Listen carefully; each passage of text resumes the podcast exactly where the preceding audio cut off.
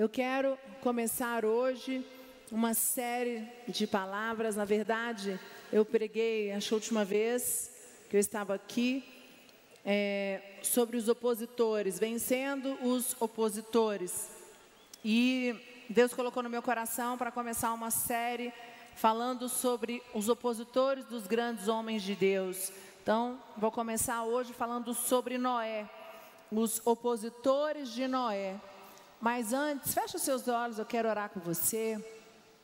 Pai, em nome de Jesus, obrigada por esta noite, por estarmos na tua casa. Fala aos nossos corações. Queremos sair daqui fortalecidos, cheios da tua unção, do teu poder. Em nome de Jesus. Amém? Então, como eu disse, eu quero falar com você sobre os opositores de Noé. É, como eu disse na última palavra que eu ministrei, nós temos opositores que aparecem nas nossas vidas todos os dias, amém? Cada um tem um. Eu tenho os meus, né, o Lucas tem os deles, cada um de vocês.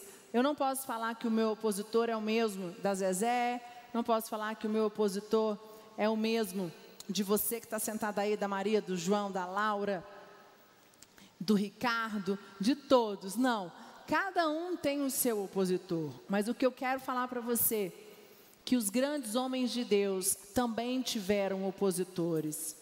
E como e eles tiveram os opositores, não foram opositores pequenos, mas eles estavam decididos, eles estavam tão conectados com Deus que isso não tirou eles de cumprir o propósito que Deus tinha para eles. Amém? Qual é o foco do inimigo? Fazer com que você desista. Qual é o foco do inimigo? Fazer com que você tenha tanta oposição, que você tenha tanta dificuldade.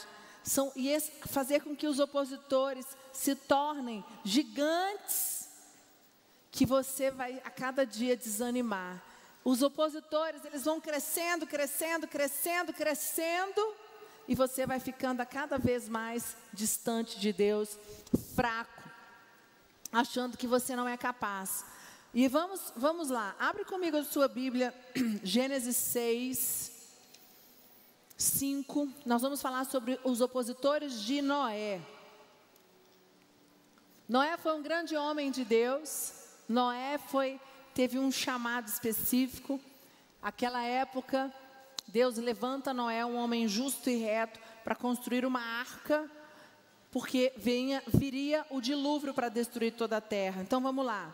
Quando o Senhor viu que as pessoas eram más, eram muito más, e que sempre estavam pensando em fazer coisas erradas, ficou muito triste por haver feito os seres humanos o Senhor ficou tão triste, com o coração tão pesado, que disse: Vou fazer desaparecer da terra essa gente que criei, e também todos os animais, os seres que se arrastam pelo chão, e as aves, pois estou muito triste porque os criei. Mas o Senhor Deus aprovava o que Noé fazia. Essa é a história de Noé. Ele foi pai de três filhos, sem Cã e Jafé. Noé era um homem direito e sempre obedecia a Deus. Entre os homens do seu tempo, Noé vivia em comunhão com Deus. Para Deus, todas as outras pessoas eram más e havia violência por toda parte. Deus olhou para o mundo e viu que estava cheio de pecado, pois todas as pessoas só faziam as coisas más.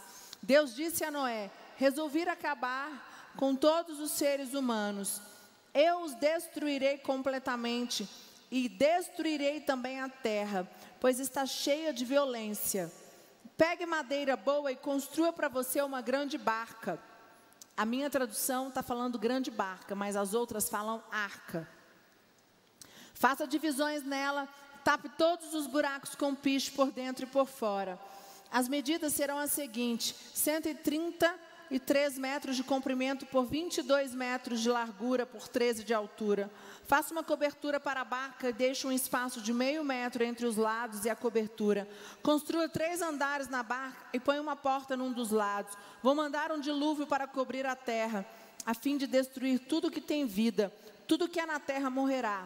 Mas com você eu vou fazer uma aliança. Portanto, entre na barca e leve com você a sua mulher, os seus filhos e as suas noras. Também leve para dentro da barca um macho e uma fêmea de todas as espécies de aves, de todas as espécies de animais e de todas as espécies de seres que arrastam pelo chão, a fim de conservá-los vivos. Ajunte e leve todo tipo de comida para que você e os animais tenham que comer. E Noé fez tudo conforme Deus havia mandado. Aqui é a história de Noé, aonde Deus, por que, que Deus aqui fala mostrando por que, que Deus levanta Noé? E ele mostra que Deus estava indignado com aquela geração, estava indignado com aquela sociedade que eh, a cada ano, a cada vez que passava, a cada ano que passava, eles, a cada geração que passava, eles eram mais maus, eles eram mais violentos e aqui, e, e eu falei mais cedo que Noé teve vários opositores. Eu fiquei pensando, meu Deus, que garra e que ousadia de Noé. Quando Deus chama ele e fala: "Você, eu quero que você faça uma barca, uma arca, porque eu quero que você coloque a sua família em um par de cada animal, de cada espécie de réptil, de aves, de, né, de, de, de tudo que tem, porque eu vou destruir a terra, porque a, os, os homens que estão aqui estão se tornando cada vez mais maus. Eles estão revoltados, eles estão violentos e eu não aceito isso. Só que ninguém, ele, ele deu chance antes de fazer o, o dilúvio. Vou mostrar para vocês. E um dos opositores, eu fiquei pensando quantos opositores Noé não teve. Vocês acham que foi fácil Noé construir aquela, aquela arca, gente?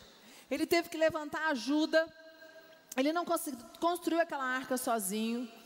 Ele teve que lutar contra o povo da própria época que criticava ele, que vinha contra ele. Um desse povo que vinha contra ele eram os nefilins. Os nefilins eram uma mutação. O que, que eram os nefilins? Nefilins eram, eles eram uma mutação genética dos anjos caídos com mulheres. Os nefilins, eles eram muito violentos, eles eram destrutivos.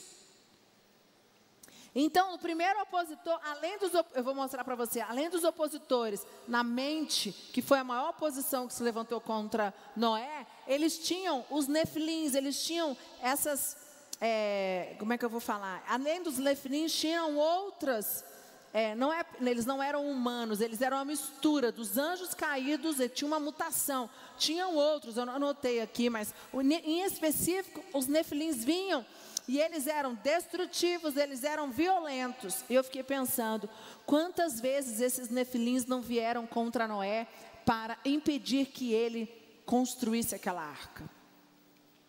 E eu fiquei pensando nos nossos opositores. Só que por que, que Noé conseguiu terminar? Porque a conexão que Noé tinha com Deus ela era, era, ela era tão grande que ele via os nefilis, ele sabia que eles existiam, ele lutou contra eles, mas ele sabia que existia um Deus muito mais poderoso, existia um Deus mais forte, existia um Deus que era poderoso para derrubar os nefilins, que estava com ele, e que se Deus deu a ele a capacidade, o desafio de construir aquela arca, ele iria até o fim, ele sabia que Deus estaria com ele.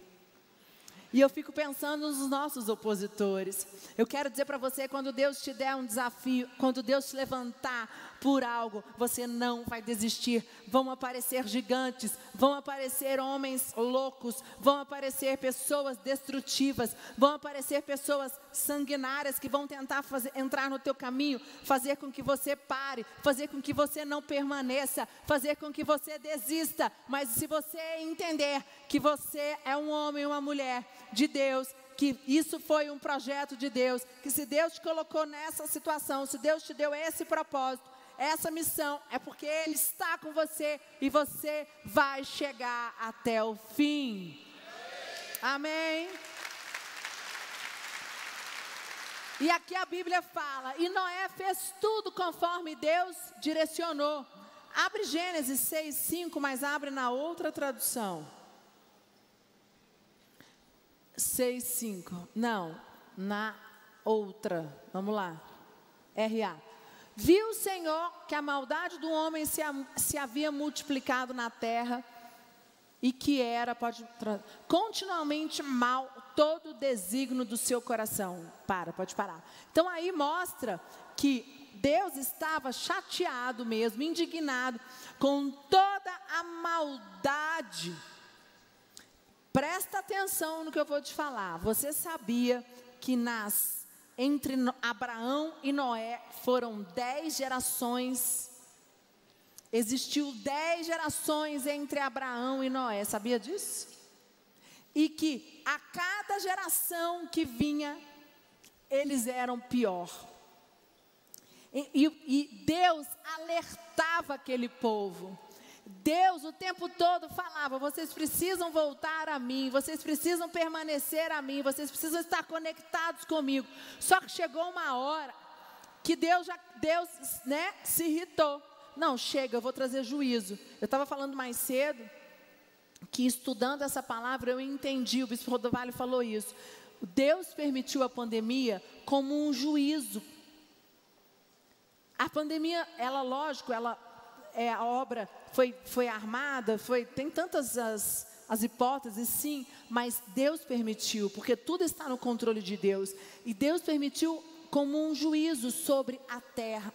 Agora, aqueles que estão debaixo da palavra, aqueles que permaneceram fiel, aqueles que permaneceram cumprindo a missão, nós estamos aqui firmes e fortes. Infelizmente, algumas pessoas não estão conosco mais, mas tudo tem um propósito. Mas o que eu quero dizer para você é que nada sai do controle de Deus. Eu quero dizer para você que, como naquela época, Deus veio, trouxe o dilúvio, dilúvio como um juízo, é o que tem acontecido na nossa época. Sabe por quê? Porque Deus tem alertado, Ele traz a igreja levantou a igreja, levanta pessoas para que nós possamos abrir a boca e falar do evangelho para outras pessoas, pregar. Ide e levai a palavra de Deus, pregai, ide formar discípulos, ganhe as pessoas para Jesus, abra a boca e fala de Jesus para as pessoas. Essa é a nossa missão. Levanta e fala: existe um propósito, existe um mundo melhor, existe um porquê. Você não está aqui à toa. E nós estamos o quê? Alertando o mundo, as pessoas, que elas precisam vir a Jesus, que é muito mais leve, que quando você caminha com Jesus, você tem uma perspectiva melhor. Não que você não tenha problemas, não que você não passe por situações difíceis, mas é que você consegue suportar as pressões, porque você tem um suporte. E o que está acontecendo hoje? O que aconteceu naquela época. Quantas pessoas estão distantes de Deus, quantas pessoas não querem mais saber de Deus, quanto, e, a, e mais, a sociedade hoje, ela tem o que? Tentado fazer com que os valores que estão na Bíblia, que são os corretos, que a gente não acredite mais. Eles estão tentando, o mundo lá fora, fazer o que? Entrar na mente do jovem, na mente do homem e da mulher, dizendo que o que nós vivemos, do que, o que nós acreditamos não é verdade. Eles estão tentando trazer uma nova cultura, um novo valor que é mentira, que é contra a palavra de Deus. Gente, a história se repete. Tudo se repete. Nada é novo do que nós estamos vivendo. Nas dez gerações que se passaram, a violência, ramas, excedeu esse limite. Deus deu dez gerações para que o homem corrigisse essa violência. Deus é muito maravilhoso. Deus não chegou para Noé, para aquela geração, e falou: Eu vou acabar com tudo, não. Deus alertou o povo durante dez gerações de que o povo não poderia se afastar da presença dele, de que eles deveriam se prostrar diante de Deus. E o que, que eles fizeram? A cada vez eles se tornavam pior, a cada vez eles se tornavam mais maus. Mas existia um homem que se chamava Noé, que ele era íntegro e justo. E eu quero dizer para você, em nome de Jesus, a geração pode, pode ficar pior. A cada, a cada geração nós vamos ver coisas horrorosas, mas em nome de Jesus nós estaremos firmes, protegidos, cumprindo o propósito que Deus tem para nós e nós seremos como Noé. Nós chegaremos até o fim. Amém, igreja? E aí, como eu disse, Deus deu dez gerações para que o homem corrigisse a violência mas só piorava. Então ele, ele interveio, ele redirecionou o sistema, trazendo o dilúvio. Aí ele levanta, Deus vem e levanta Noé para que ele pudesse construir uma arca. A minha tradução NTLH fala de barca, mas é arca. Sabe a diferença entre arca e barca? Vou falar com vocês. Arca significa taiva, implica em salvação. Barco, aneia, navio para transportar pessoas. A arca era um navio para transportar pessoas para salvação. Olha que coisa maravilhosa. Deus é tão perfeito que Deus queria transportar um lugar para transportar as pessoas para a salvação. E ele falou: eu vou destruir toda a terra, porque aquele, esse povo não me escuta, não é isso que eu quero para o mundo, eles estão cada vez pior. Aí eu fiquei pensando, imagina Noé, um homem justo, íntegro, entre, in, íntegro, hoje está difícil, acho que é o cansaço, de mais cedo também eu errei, mas foi uma outra palavra. E Noé, no meio dessa confusão, que de, imagina que desespero. Como que ele conseguiu? Eu fiquei pensando, as, é, as guerras, brigas, porque no meio de uma sociedade de muita confusão, de muita guerra, de muita violência, é desesperador. Mas Noé, ele não se afastou de Deus, Noé permaneceu firme. Noé teve que. E aí eu quero trazer o grande opositor de Noé. O grande opositor de Noé foi a mentalidade daquela época do povo. O grande opositor dele foi a mentalidade daquele povo daquela época. Deus manda destruir toda a terra devido à violência do sangue. Era uma sociedade violenta, sanguinária. A maior guerra de Noé foi contra a mentalidade. Dentro da mentalidade, ele lutou contra três inimigos. Primeiro inimigo de Noé contra a violência, o espírito de violência. A sociedade naquela época vivia loucamente, vivia desgoverna, desgovernada. Eles achavam que poderiam matar, transgredir, oprimir o pobre, oprimir as pessoas. Noé sabia que existia um Deus que estava acima de todas as coisas, mas aquela sociedade não importava, não estava nem aí. Eles não acreditavam que poderia ter uma intervenção divina eles queriam sangue, eles queriam confusão, violência, guerra. Eles queriam sangue, eles eram totalmente tomados pela impulsos carnais, impulsos para suprir o desejo deles. Então, os desejos que eles tinham, eles resolviam ali. Imagina lutar contra uma sociedade violenta, gente. E no meio disso ele ter que fazer uma arca. E ele devia ter outra coisa que ele lutou, que ele era louco.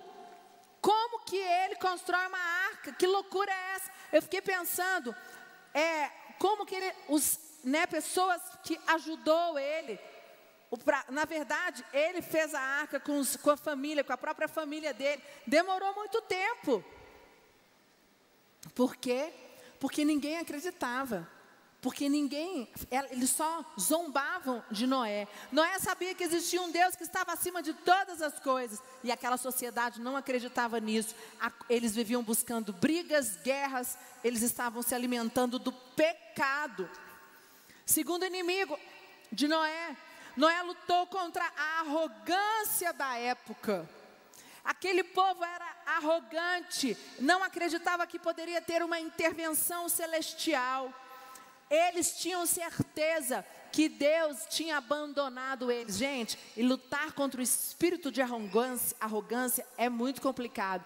Pessoas que são altivas, arrogantes, se acham suficientes. Você chega para conversar com elas, elas sabem tudo, elas já te colocam de lado. Ele lutou contra esse espírito.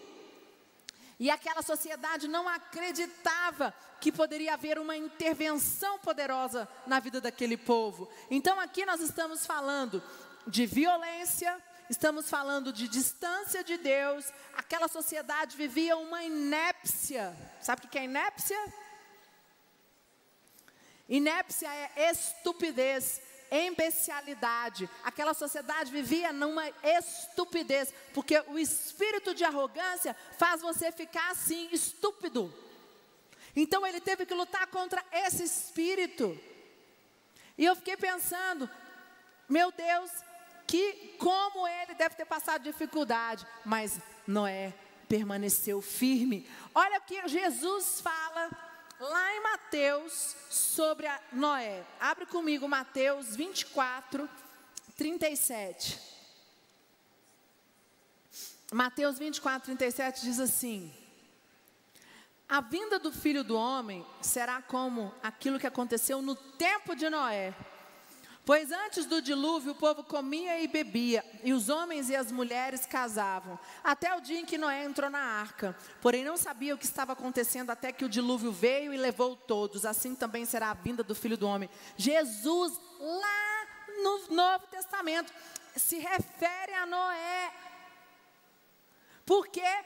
Porque ele fala que a vinda do filho do homem, no nosso tempo, será como Noé. Quer dizer, é a mesma coisa a igreja alerta, nós pastores, líderes alertamos. Você que está aqui, você tem uma missão, você tem um propósito, falar de Jesus para as pessoas, alertar que essa vida aqui vai passar, que o que, o que, o que é mais importante é nós termos a vida eterna, é nós termos a nossa salvação. E parece que quanto mais você fala, parece que nós estamos vivendo uma sociedade que estamos vivendo um avivamento, sim, mas existem pessoas que não acreditam que entra aqui e sai aqui, que quanto mais você fala, mais arredia ela fica. Nós lutamos hoje contra o espírito de violência, nós lutamos hoje contra o espírito de arrogância. Só que cada um de nós é de, de, é de acordo, né? Temos níveis, mas esses eram os espíritos, eram os opositores de Noé. E isso era muito forte naquela época. E eu fiquei pensando, sabe, eu fiquei falando com Deus, Senhor, é muito importante nós entendermos os opositores desses grandes homens de Deus, porque quando nós tivermos os nossos, nós vamos lembrar deles e falar: meu Deus, eles também tiveram, eles também passaram. Mas o fim foi vitorioso. O fim ele cumpriu a promessa, ele foi guardado, ele toda a sua casa. Terceiro inimigo da mentalidade, é, tá, envolvia a família. O espírito de confusão na, nas, nas famílias. É, Noé era a única família organizada. Noé lutou contra uma sociedade que não acreditava na família, não se importava em ter. Noé tinha uma família organizada, o restante, todos eles, o restante dos homens e das mulheres, é, seguiu impulsos carnais sexuais, viviam um total desarranjo familiar. E nós sabemos o, a, o que as consequências de um desarranjo familiar. E eu vou falar para você, o mundo hoje tem tentado fazer com que nós, com que nós não, porque nós já somos lavados pelo sangue de Jesus, nós estamos protegidos e nós já temos a nossa mente totalmente construída. Mas quantas pessoas lá fora têm dúvida se vale a pena ter uma família? Quantas pessoas lá fora tem, dizem, eu não vou casar nunca, para quê? Isso não vai dar certo. Quantas pessoas estão hoje, casam, separam, não conseguem nem resolver os problemas. Ah, eu vou tentar, se der certo, bem, se não der, amém. Não tem persistência, não tem resiliência. E, aquele, e Noé lutou contra esse espírito, um espírito em que o que a palavra de Deus diz, homem e mulher se unam e formam uma família, né? Quando o homem e uma mulher se unam, se tornam uma só carne. E, e Deus constituiu isso a, o homem e a mulher se unirem, se tornar uma só carne, constituírem a sua família, mas essa sociedade ia contra o que Deus tinha declarado, o que Deus tinha decretado para a sociedade. Abre comigo Gênesis 7, 1. E Deus escolhe Noé, porque ele era um homem justo e temente a Deus. Sabe o que eu quero dizer para você nessa noite? Não importa quais são os opositores que estão se levantando, se Deus te escolheu como um homem ou mulher reto e justo diante de Deus, a missão que Ele deu para você, Ele estará com você, Ele te protegerá até o fim. Você vai cumprir as promessas que Ele tem para a sua vida.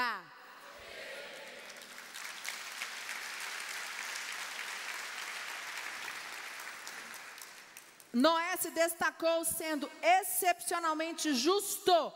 Porém, se tivesse vivido na geração de Abraão, Noé não teria sido excepcional. Olha que coisa interessante, às vezes a gente fala assim: ah, mas por que, eu nasci nessa geração? Ah, por que eu nasci nessa família? Quero dizer para você: Deus não te colocou na tua família e Deus não te levantou nessa geração por acaso. Nada é por acaso. Se Deus te colocou aqui, Ele tem um propósito na sua vida. Se Deus te colocou na família onde você nasceu, Ele tem um propósito na sua vida. Você precisa declarar e dizer: Senhor, eu vou cumprir o papel que o Senhor tem para mim, a promessa que o Senhor tem para mim, aonde quer que for. Eu quero ser como Noé. Eu quero ser um homem justo e reto, que diante de todos os opositores permaneceu firme.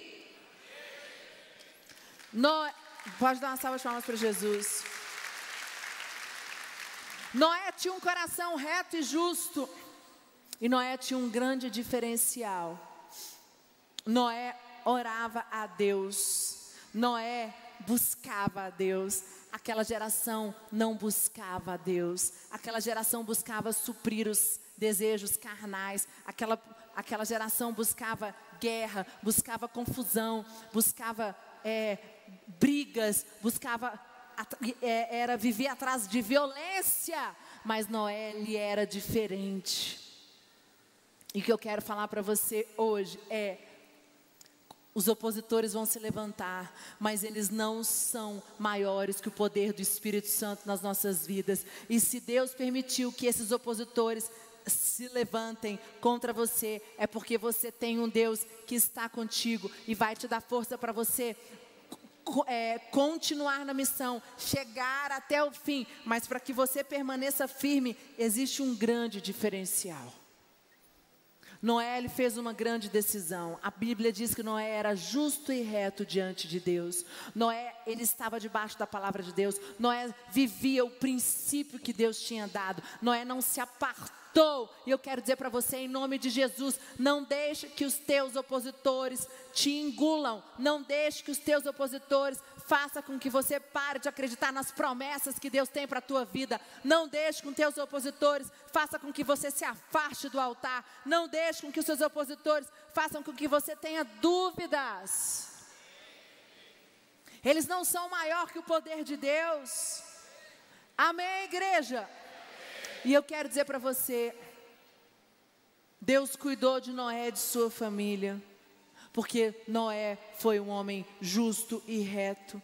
Ele não se amoldou aos padrões daquela época. E eu quero dizer para você nessa noite: Deus tem um chamado para a sua vida, mas você precisa se posicionar. Os opositores vão aparecer, eles vão se levantar, mas como Noé permaneceu, você também permanecerá. Mas você precisa tomar uma decisão nessa noite e não permitir que a sua mente seja refém dos opositores, que você se amolde aos padrões desse mundo. E eu queria que você fechasse os seus olhos agora. O Espírito Santo desde manhã me incomoda. Eu queria convidar você que precisa se fortalecer a vir aqui no altar. Você que tem deixado a dúvida, você que tem opositores e eles têm sido, são pequenos, mas você tem feito eles tão grandes. Eles têm se tornado gigantes. E eu quero dizer para você, Deus e permitiu esses opositores na tua vida, porque Ele sabe que você consegue enfrentá-los, mas você precisa dEle, você precisa da presença de Deus. Você precisa estar prostrado no altar, E eu quero que você renove a sua aliança agora. Você da sede online, onde você está. Ou se você está sentado nas cadeiras, não tem problema. Fale com Deus. Mas em nome de Jesus, deixa Ele agir na tua vida. Seja reto e justo como Noé foi. Em todas as circunstâncias, em qualquer situação. Nós vamos cantar essa canção enquanto você ora. Vai falando com Deus, deixa Ele te tocar, deixa Ele te fortalecer. Se a luta é muito grande, ela te fez perder a fé. O meu Deus entrar na guerra, peleja por você. Levante os teus olhos e veja o sobrenatural. Quem tem promessa de Deus vence o mal. Levante os teus olhos e veja o sobrenatural. Quem tem promessa de Deus vence o mal, vence o mal não morrerei enquanto a promessa não se cumprir. Quem tem promessa de Deus não morre não, não desiste não. Quem tem, Quem tem a fé, Deus, a fé de Abraão, não morrerei enquanto a promessa não se Você cumprir. não vai desistir. A Tem promessa, promessa de Deus vai de cumprir na sua vida. Morre não, não desiste não. Quem tem a fé, fé de Abraão. Senhor Jesus, a tua promessa se cumprirá nas nossas vidas.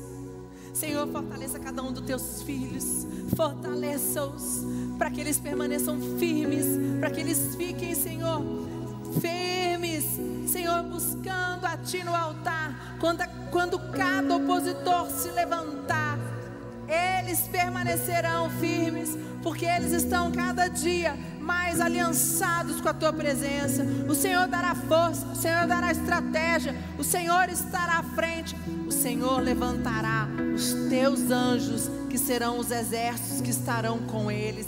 Nós declaramos o teu poder, fortaleça cada um dos teus filhos, renova a força, renova a fé, para que eles permaneçam e cumpram a promessa que o Senhor tem para cada um deles, em nome de Jesus. Amém? Pode ir voltando para o seu lugar. Levante os teus olhos e veja o sobrenatural.